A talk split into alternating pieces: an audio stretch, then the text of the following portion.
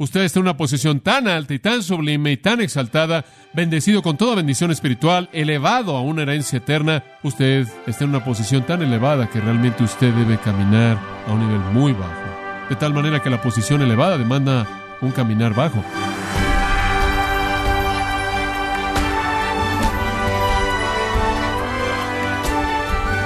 Le saluda su amigo Miguel Contreras, dándole la bienvenida a esta edición de Gracia a vosotros con el pastor John MacArthur.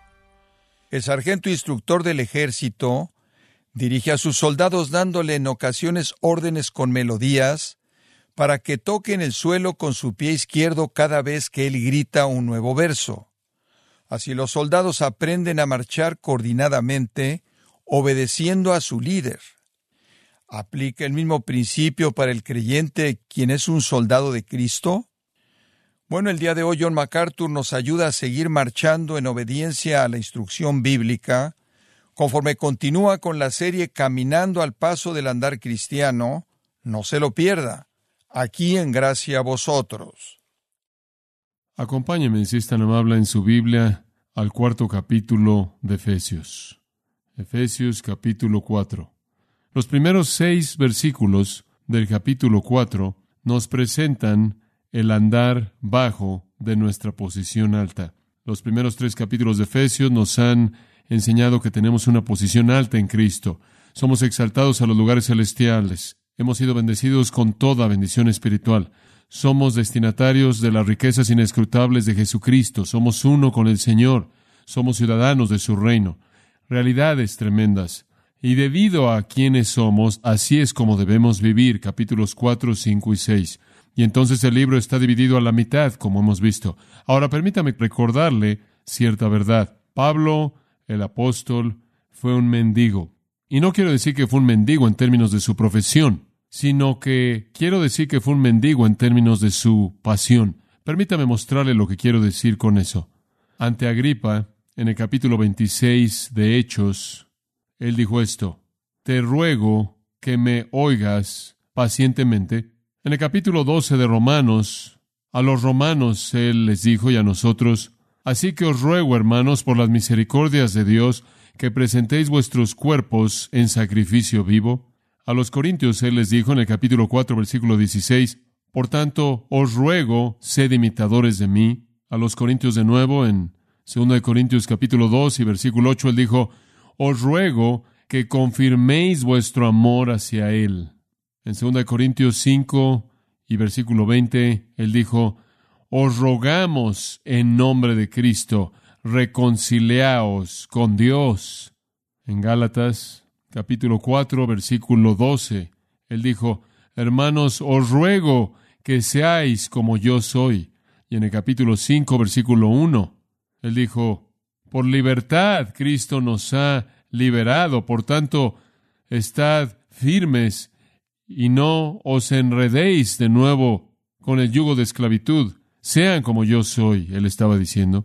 Ahora, en tan solo esos cuantos pasajes, vemos enfatizado el hecho de que Pablo fue un mendigo, que cuando él creyó en una realidad vital, cuando él estaba comprometido con algún principio de verdad divino, no le molestaba rogar a la gente que respondiera a ello. A él no le molestaba rogar, implorar, y rogarle a la gente que actuara. ¿Sabe una cosa? Creo que yo me identifico con Pablo como mendigo. Algunas veces les digo cosas que se pueden escuchar como un ruego, un poco. En una manera clásica apostólica tengo todo derecho de rogarles. No puedo abordar el ministerio con indiferencia o apatía. Creo que tengo que estar involucrado con rogarle a la gente, rogarle a la gente. Me acuerdo en una ocasión que tuve la oportunidad de hablar en una de las universidades cristianas más importantes de nuestra tierra, ser predicador invitado.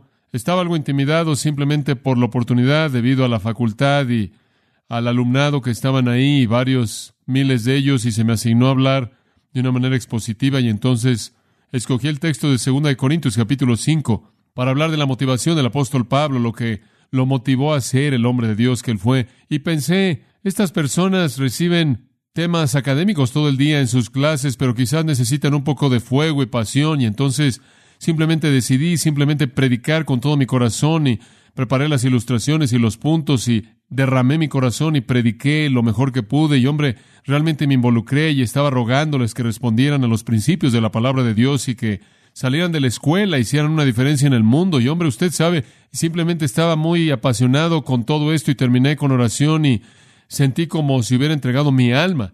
Y salí de este gran auditorio en una puerta de al lado y caminé y un alumno me confrontó y dijo, ¿puedo hablar contigo un momento? Y yo le dije, claro.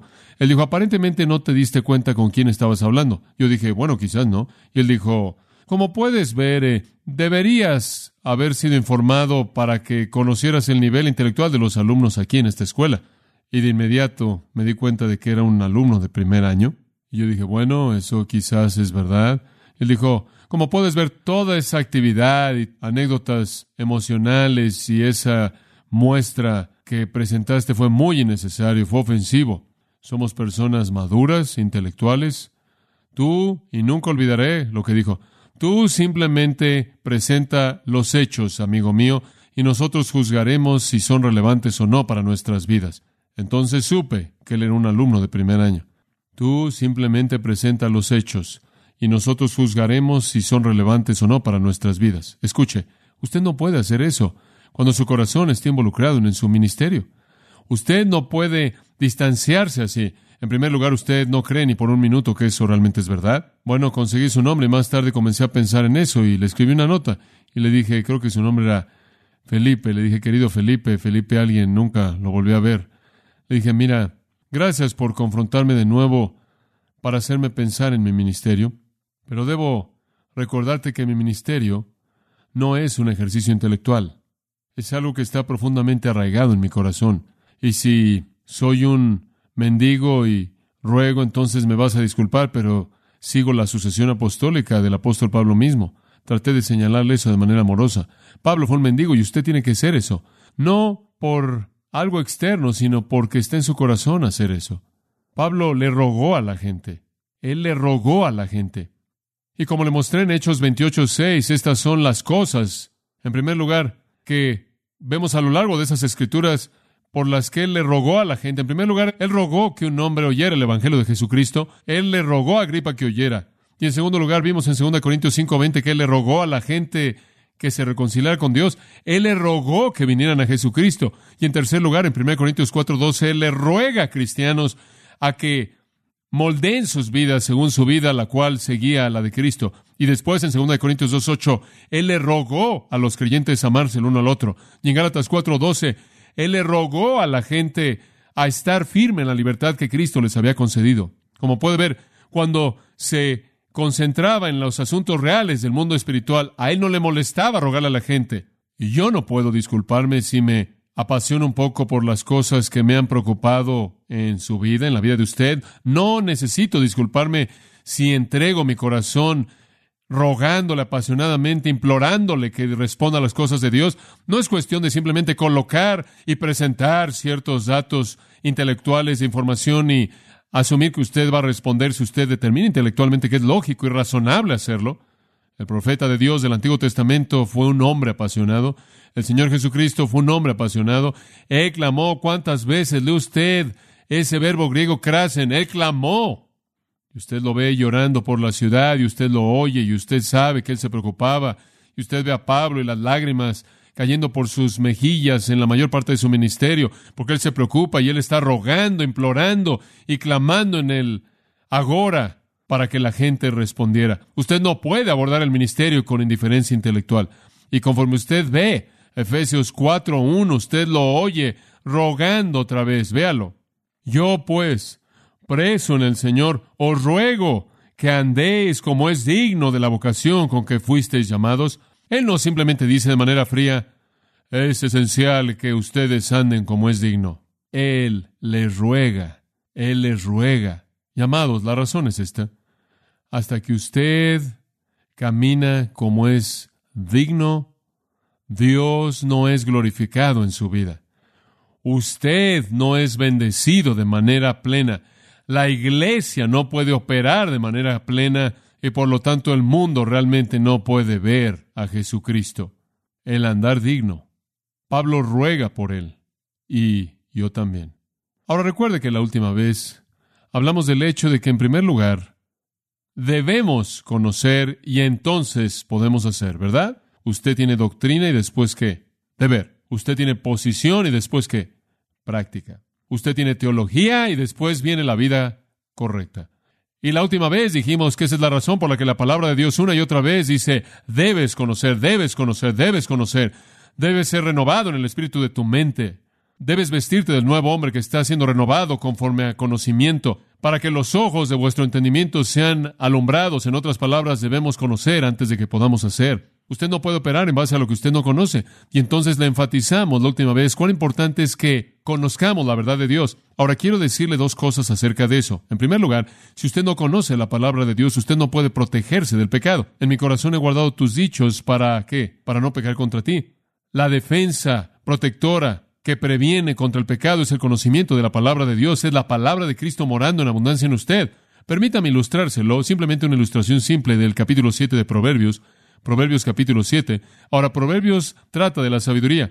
Proverbios fue un libro que fue enseñado de padres a hijos. Y padre, usted no puede hacerle un favor más grande a su hijo que enseñarle Proverbios. Proverbios trata de manera total acerca de la sabiduría. Y usted tiene que tener sabiduría antes de que pueda vivirla. Usted debe conocer antes de que pueda hacer. Pero observe lo que sucede aquí en esta ilustración. En donde hay ignorancia hay pecado. Cuando usted no conoce la palabra de Dios, usted no tiene defensas. Usted no puede cumplir su vida cristiana. Usted no puede andar de manera digna. Usted no puede glorificar a Dios. Usted no puede adornar su naturaleza. Usted no puede manifestar a Cristo. Usted no puede operar en la iglesia de la manera en la que debe. Por lo tanto, la iglesia es dañada. Pero veamos como una ilustración Proverbios capítulo 7, versículo 5. El versículo 5 presenta a la mujer extraña. Ahora esta mujer extraña, esta mujer extranjera es una mujer que vendría a la sociedad en Israel para seducir a Israel, para seducir a algún hombre judío. Versículo 6. Porque viendo por la ventana de mi casa, vi por mi celosía. Él mira hacia afuera por la ventana y ¿qué ve? Y vi entre los simples. Ahora aquí se nos presenta una persona simple. La palabra es ingenuo. No sabe. Él no tiene información. Él está carente de conocimiento. Él no tiene entendimiento. Ahora observe lo que le sucede a una persona simple que no conoce. Y discerní entre los jóvenes a un joven falto de entendimiento. Ahora esta es una situación desesperada en la que una persona puede estar. Él no sabe, él es simple, él no tiene entendimiento. Pasando por la calle cerca de la esquina, que iba camino a la casa de ella. ¿Sabe usted lo que le sucede a una persona simple? En este caso, él cayó en las garras de una ramera. Aquí está la historia. En el atardecer, en la oscuridad de la noche, he aquí le vino al encuentro una mujer con atavío de ramero y astuta de corazón. Aunque ella es fuerte y obstinada, sus pies no permanecen en casa y está afuera en las calles y espera acechando en toda esquina. Y lo atrapó y lo besó, y con un rostro sin vergüenza le dijo, aquí viene el engaño. He pagado mis ofrendas de paz y he pagado mis votos. Aparentemente iba a haber algo que comer. Por lo tanto, salí a encontrarte. Diligentemente busqué tu rostro y te he encontrado. Qué canción y baile. He adornado mi cama con tapices y con lino fino de Egipto. He perfumado mi cama con mirra, aloes y canela. Ven, llenémonos de amores hasta la mañana. Llenémonos de amor. Se oye como una canción contemporánea, ¿no es cierto? Aquí está el asunto real, porque mi marido no está en casa. Él se ha ido en un viaje largo, él se ha llevado una bolsa de dinero con él y va a venir en el día designado, él tiene que trabajar. Con palabras dulces, ella lo hizo ceder, con la adulación de sus labios lo forzó, él la siguió, pero observe la siguiente frase, como un buey al matadero, como un necio a la prisión, hasta que una flecha lo atravesó, como un ave se apresura a la trampa y no sabe qué es por su vida. Puede detenerse ahí. Como puede ver, no conocer y ser simple y ser carente de entendimiento significa que usted no tiene defensa. Y esa es la manera negativa de decir lo que dije de manera positiva. Conocer la verdad de Dios, conocer la palabra de Dios en su sentido más profundo, tenerla morando ricamente en usted, conocerla experimentalmente se convierte en la defensa que lo capacita para decirle no al pecado y sí a la justicia. Ser simple, ingenuo, y carente de entendimiento es colocarse en el lugar de vulnerabilidad absoluta. Y entonces, amados, les digo esto, debemos saber antes de que podemos hacer. Si no conocemos, seremos víctimas. Inclusive una persona que ha creído en Jesucristo y ha venido a Cristo, si él permanece en su vida en ignorancia bíblica, si la palabra de Dios no está constantemente frente a su mente, si él no está siempre consciente de la realidad profunda y rica de la verdad eterna de Dios, se encontrará a sí mismo atrapado en el pecado una y otra y otra y otra vez y entonces debemos conocer. Pero hay algo más que decirles. Hay un elemento de peligro en conocer. Es correcto. Aunque debemos conocer para defendernos en contra del pecado y cumplir la voluntad de Dios, hay un peligro en conocer, porque una vez que conocemos, somos responsables por lo que conocemos. Segundo de Pedro, capítulo 2 y versículo 21. Hablando aquí de un apóstata, quien tuvo el conocimiento del Señor y Salvador Jesucristo, pero regresó a su vida anterior, realmente nunca se había comprometido con Cristo, estaba en su cabeza, no en su corazón, comentando acerca de eso en el versículo 21, escucha esto, y aquí hay un principio divino, porque habría sido mejor para ellos no haber conocido el camino de justicia, que después de haberlo conocido, se volvieran del mandamiento santo presentado a ellos. ¿Escuchó eso? Él dice, es mejor que usted nunca conozca, que usted conozca y usted se desvíe de ello. Esta es una afirmación poderosa con ramificaciones interminables. Alguien podrá decir, bueno, llamen a los misioneros a casa, llámenlos de regreso a casa. Es mejor que esas personas nunca conozcan que conozcan y rechacen. Sí, sí, eso es verdad. Pero por otro lado, el Señor Jesús mismo dijo, id por todo el mundo y predicad el Evangelio a toda criatura. Porque es mejor aún que conocer y no responder, es conocer para que usted pueda responder. Muy bien. Lo mismo es el caso de nosotros. Usted puede decir, bueno, si dice en Santiago, al que sabe hacer lo bueno y no lo hace, le es pecado. Y dice esto aquí, hombre, es mejor no conocer la Biblia, porque si usted no sabe, usted no es tan responsable. Escuche, es mejor no conocerla que conocerla y no hacerla. Pero lo mejor de todo es conocerla y hacerla. Ese es el punto. Y entonces les decimos, busquen conocer y busquen hacer. Así es como usted cumple el plan de Dios en su vida. Y por cierto, las otras alternativas son miseria. No conocerla y por lo tanto no hacerla es nunca conocer la bendición de Dios. Conocerla y no hacerla es conocer la disciplina de Dios, pero conocerla y hacerla es conocer constantemente su bendición. Y entonces les decimos, aprenda la verdad y obedezca la verdad. Eso es lo que Pablo está diciendo. Ustedes la conocen. Está aquí para ustedes en los primeros tres capítulos. Ahora aplíquenla. Y usted va a ser responsable, pero al mismo tiempo usted va a poder vivir una vida satisfecha para la gloria de Dios. Entonces Pablo nos invita a andar, no, nos ruega andar como es digno porque este es el estándar y el único estándar. Colosenses capítulo 3, escuche. Si pues haber resucitado con Cristo, buscad las cosas de arriba. Si usted está viviendo en los lugares celestiales, ponga su mente en las cosas de arriba, no en las cosas de la tierra. Si usted ha sido exaltado para estar ahí arriba con Dios, entonces haga morir las cosas terrenales. Dice usted, bueno, John, Pablo nos está rogando que andemos como es digno, es posible. Digo, primera de Juan 2 dice que si creemos en Cristo debemos andar como Él anduvo. ¿Podemos hacerlo? ¿Cómo podemos hacerlo? Mi posición es exaltada en los lugares celestiales, mi posición está en Cristo, es tan elevada y tan sublime, es tan maravillosa, es tan incomprensible. ¿Cómo puedo llegar a vivir de esa manera? Bueno, en primer lugar, usted tiene que conocer el principio y después responder. Dice usted, bueno, si soy cristiano y estoy tan elevado y soy tan exaltado y soy tan sublime, hombre, más vale que vive de una manera exaltada, sublime. Más vale que enderece mi espalda, dice alguien. Eso es interesante. Jesús dijo, Tomad mi yugo sobre vosotros y aprended de mí, porque soy que manso y humilde de corazón. Dice usted, ¿quieres decir que la posición alta demanda un caminar bajo? Es correcto. Observa el versículo 2. Con toda humildad y mansedumbre, soportándoos con paciencia los unos a los otros en amor, solícitos en guardar la unidad del Espíritu en el vínculo de la paz. ¿Lo ve ahí? Usted está en una posición tan alta y tan sublime y tan exaltada, bendecido con toda bendición espiritual, elevado a una herencia eterna, poseedores de Cristo, poseedores del Espíritu Santo, poseedores de la plenitud de Dios mismo, aquellos que son dueños de las riquezas inescrutables de Cristo, usted está en una posición tan elevada que realmente usted debe caminar a un nivel muy bajo, muy bajo. Eso es lo que le está diciendo. De tal manera que la posición elevada demanda un caminar bajo. Ahora veamos el texto, simplemente el versículo 1. el llamado al andar digno. Después veremos las características del andar digno y finalmente las causas del andar digno, el llamado al andar digno en el versículo 1. Él dice, quiero que anden, les ruego que anden. La palabra andar, tengo que hablar de ella por tan solo un momento. Los primeros 16 versículos, él dice, anden en unidad. Al final del capítulo 4 vemos un andar único. Anden de una manera diferente de la que andan los gentiles. Capítulo 5 es un andar de amor. Capítulo 5 es un andar en la luz. Capítulo 5 de nuevo es un andar sabio. Capítulos 5 y 6, un andar en el Espíritu y finalmente un andar en la batalla. Y la idea es un estilo de vida.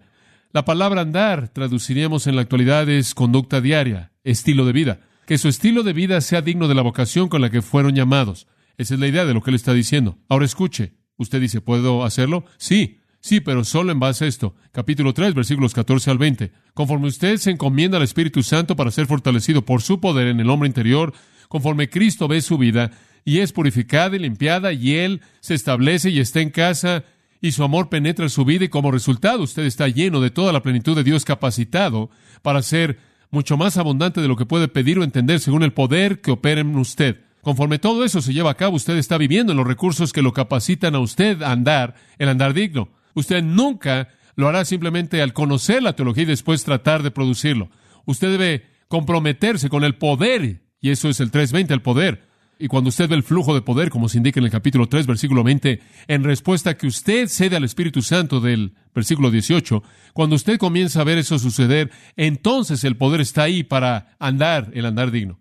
Ahora veamos cómo es que Pablo habla de esto. En primer lugar, él dice, yo pues preso en el Señor. Ahora, Pablo dice usted, acabas de decir eso en un capítulo anterior. ¿Por qué sigues hablando de este asunto de prisionero? Cuando lo dijo atrás, en el 3.1. Por esta causa yo, Pablo, prisionero de Jesucristo. Algo me parece interesante. Conforme pensé en esto, comencé a estudiar y él siempre se llama a sí mismo prisionero de Cristo, prisionero de Cristo, prisionero del Señor, prisionero de Jesucristo. Y pensé, ¿no es eso maravilloso que realmente era un prisionero de Roma en términos técnicos? Pero él nunca se vio así. Y aquí hay una gran verdad que usted debe recordar. El apóstol Pablo tuvo la capacidad de ver todo únicamente y a la luz de cómo afectaba a Cristo. Muy bien. En otras palabras, solo hay una manera de vivir. Y esta es una gran verdad. Solo hay una manera de vivir y eso es interpretar todo en referencia a lo divino. ¿Entiende usted eso? Él nunca vio las cosas en una interpretación mundana. Él siempre las vio en relación con Dios. Su primer pensamiento fue inmediatamente vertical. No importa lo que entraba en su vida, inmediatamente ascendía a Dios en términos de su interpretación. ¿Qué significa esto? Dios, ¿cómo te afecta a ti, Dios? Él nunca mantuvo las cosas a nivel horizontal. Ahora usted puede tener un problema en su vida, a usted le puede pasar algo en su vida y usted puede decir, oh, pobre de mí, ay de mí, todos estos problemas van a venir, ¿cómo me va a afectar? Y va a afectar mi cuenta de banco, me va a costar dinero y al final, y esto va, esto y esto, y usted comienza, está pensando todo el tiempo a nivel terrenal, pero el hombre que tiene la palabra de Cristo morando en él ricamente, el hombre que tiene lo que Proverbios llamaría sabiduría, el hombre que realmente opera con un marco de referencia divino, va a responder ese mismo problema al decir, Señor, ¿qué es lo que esto significa? ¿Qué es lo que estás diciendo en esto? El hombre promedio, el hombre del mundo, va a hacer sus cosas y él va a operar en sus cosas, sus negocios, va a pensar en cosas que se relacionan con él, cómo es que va a producir dinero, cómo es que va a extender el negocio, etcétera, etcétera. Mientras que la persona que tiene la palabra de Cristo morando en abundancia en él, el que satura su mente con sabiduría divina, va a ver ese negocio solo en interpretación y referencia a lo divino. ¿Cómo es que afecta a Dios? ¿Qué significa esto para Dios? ¿Cómo es que Cristo encaja aquí? Como puede ver, usted realmente, cuando usted llega al punto en el que su mente y su corazón están comprometidos con la palabra de Dios, usted va a descubrir que va a referir la interpretación de todo acontecimiento en su vida a la luz de Dios. Eso es analizar con un filtro divino. Y esa es la única manera en la que debe vivir. Y sabe una cosa, cuando usted está hablando de madurez, de eso está hablando usted. Cuando usted habla de un cristiano maduro, usted está hablando de un cristiano que ve todo solo a la luz de la perspectiva divina, por lo tanto él puede enfrentar cualquier cosa, porque su definición no depende de cómo lo afecta a él. Espero que usted piense así. Y sabe una cosa, usted puede llegar al punto y, y yo puedo verme creciendo, llegando a ese lugar en donde todo lo que ocurre en el mundo entero es interpretado de una manera divina, desde lo más pequeño hasta lo más grande. Esa es la manera en la que debemos vivir, así es como debemos vivir. Entonces usted realmente está consciente de Dios. Entonces usted está cumpliendo lo que David dijo. Me encanta tanto en el Salmo 18, en donde él dijo, a Jehová he puesto siempre delante de mí, en el Salmo 16. ¿No es eso maravilloso? No importa lo que sucede, es a Dios a quien veo. Por tanto, mi corazón se goza y mi gloria se regocija, dice él.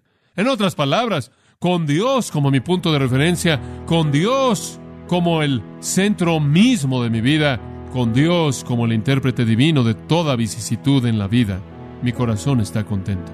Entonces Pablo se ve a sí mismo en referencia al Señor. Pero además él dice, yo soy prisionero del Señor y les ruego que anden como es digno. Ahora, ¿por qué coloca eso aquí, este asunto de ser prisionero? ¿Por qué tiene que volverlo a mencionar? Bueno, aquí está la razón, creo. Lo que él realmente está apuntando es esto. Él está diciendo a la gente ahora, quiero que anden como es digno, y al incluir ahí esa frase, soy prisionero del Señor, él está diciendo, y eso no es fácil para mí decirlo en mis circunstancias, pero de todas maneras lo estoy diciendo. ¿Entiende el punto? El punto es este. Ande como es digno sin importar lo que cueste.